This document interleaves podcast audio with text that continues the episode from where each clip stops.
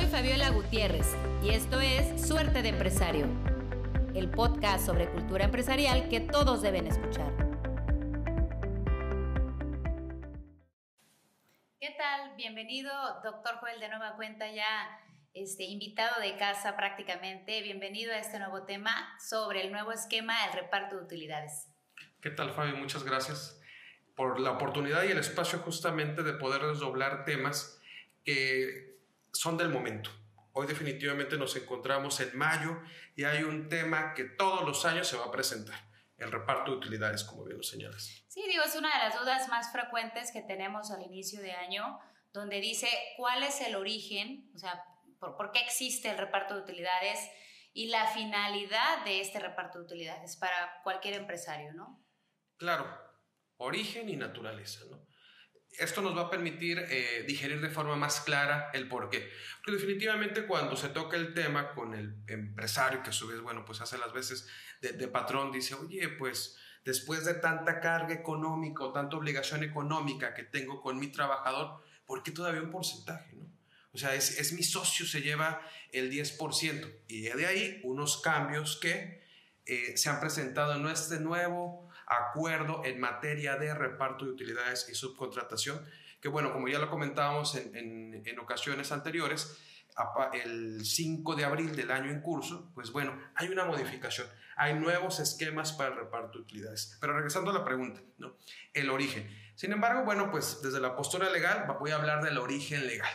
Debemos recordar que pues esto lo establece la Constitución desde pues el 5 de febrero de 1917, es decir, desde ese entonces ya figura este reparto de utilidades en el artículo 123, apartado A de la propia Constitución. Y entonces, pues, al estar elevado a un rango constitucional, pues es una obligación imperante, o sea, que en el que el patrón no tiene, trabaja, no tiene alternativa de no repartir. Al trabajador. Al trabajador, así es. Sin embargo, bueno, ese sería el origen legal, ¿no?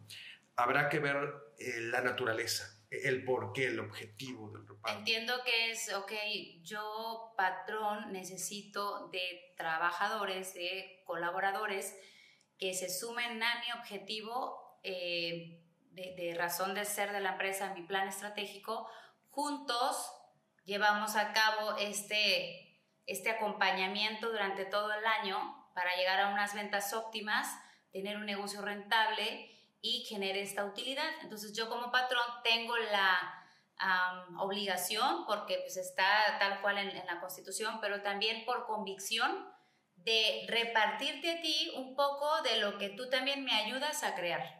¿Estoy en lo correcto? Eh, claro, definitivamente. Eh, esta utilidad debemos de digerirla como un incentivo para el trabajador.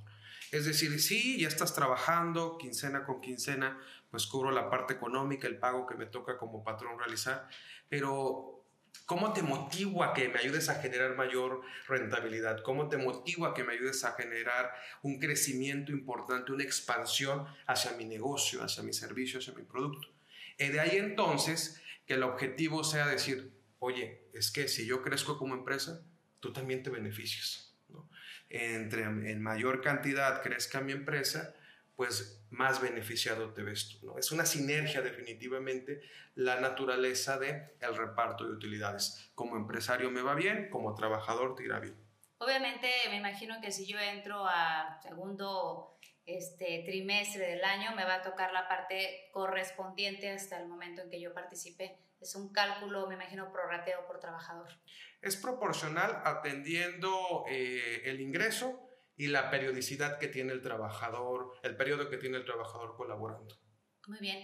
¿Qué tipo de personal es el que es partícipe a ello?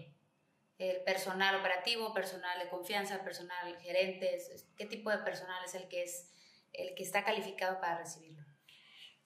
Parto de la, de la clasificación que señales. Directivo, eh, de confianza y operativo. La utilidad se reparte entre el personal de confianza en una, mayor, en una menor cuantía, pero principalmente va enfocado a el capital humano operativo, aquel que definitivamente mueve manos y pies para que la empresa genere. Estimado Joel, eh, recapitulando el tema, ¿por qué existe en este momento una nueva modificación a la gestión del reparto de utilidades? Bien, habrá que señalar que en este momento solamente estamos viendo la punta del iceberg. Es decir, pareciera que este acuerdo eh, en materia de reparto de utilidades y subcontratación pues es, es, el todo, es la parte. Sin embargo, debo de señalar que son meses de trabajo o inclusive años de gestión que las organizaciones empresariales han tenido con el gobierno para fijar topes. La verdad es que año tras año, tanto en mayo como en junio, cuando se da este procedimiento de reparto de utilidades, pues los patrones en algún momento se ven descapitalizados o hasta tienden incertidumbre en los montos que van a repartir. Toda vez que, bueno, pues como lo establece el propio 127 de la Ley Federal del Trabajo, es un porcentaje que equivale al 10% de lo manifestado como utilidad de la declaración anual. Por lo tanto, ese dato puede llegar a ser incierto, derivado de estas gestiones, de estos acuerdos que las cámaras de patrones o las cámaras empresariales han tenido con el Estado lograron fijar un tope definitivamente. Este nuevo acuerdo, eh, digo porque ha habido con anterioridad algunos otros intentos, tiene como intención fijar topes a través de dos métodos para el reparto de utilidades a partir de este 2021.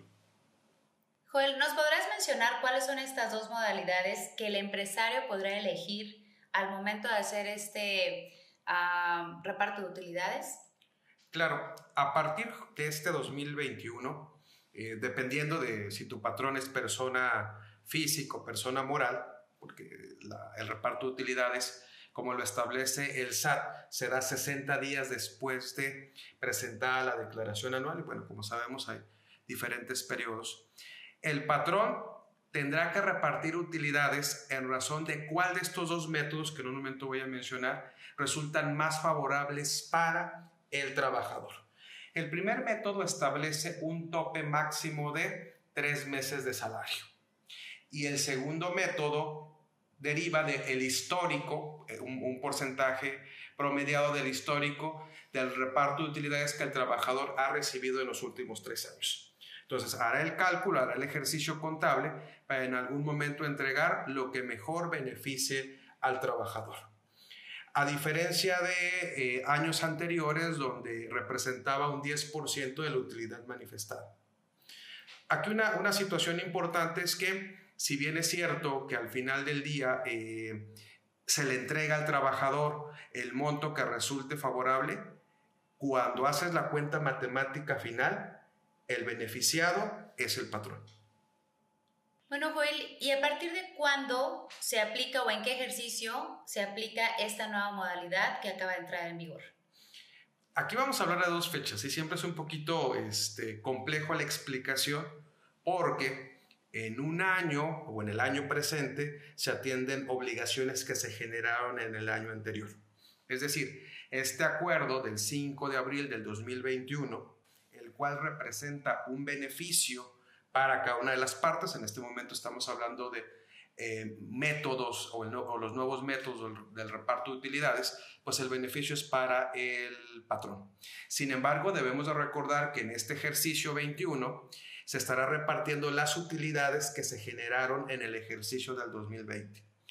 Por lo tanto, en el 2021 estaremos repartiendo las utilidades del 2020 bajo un principio del derecho que es el principio de retroactividad de la ley o retroactividad de la norma, debemos de entender que como representa un beneficio para el patrón, entonces tiene la oportunidad el patrón de aplicarlo en este 2021 para el reparto de utilidades del año 2020. Digo, esto estamos hablando en el supuesto de que venimos de una crisis, estamos aún en la crisis.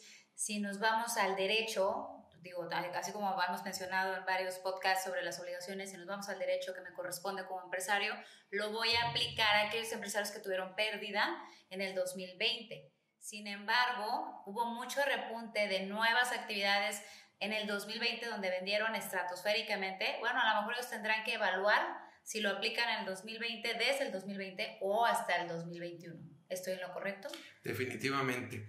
Eh, tiene la oportunidad, por ser un beneficio, de seleccionar el empresario patrón, cuál de los dos le conviene. Si el sistema tradicional, el clásico, o el nuevo que acaba de derivar del acuerdo en materia de reparto de utilidades y subcontratación. Muy bien, pues muy bien este tema, la verdad nos deja eh, muy enriquecedor, nos deja un, otro panorama sobre el tema del reparto de utilidades que también, si bien todo el mundo lo conoce, no conocemos los términos o los alcances. Maestro Joel, muchísimas gracias a este espacio, como siempre, y a este podcast de, de la preferencia de todos los que ya nos siguen. No, gracias a ti por eh, la oportunidad y el espacio y pues esperamos seguir participando en este podcast. Con mucho gusto. Es Suerte de Empresario, el podcast que todo mundo debe escuchar.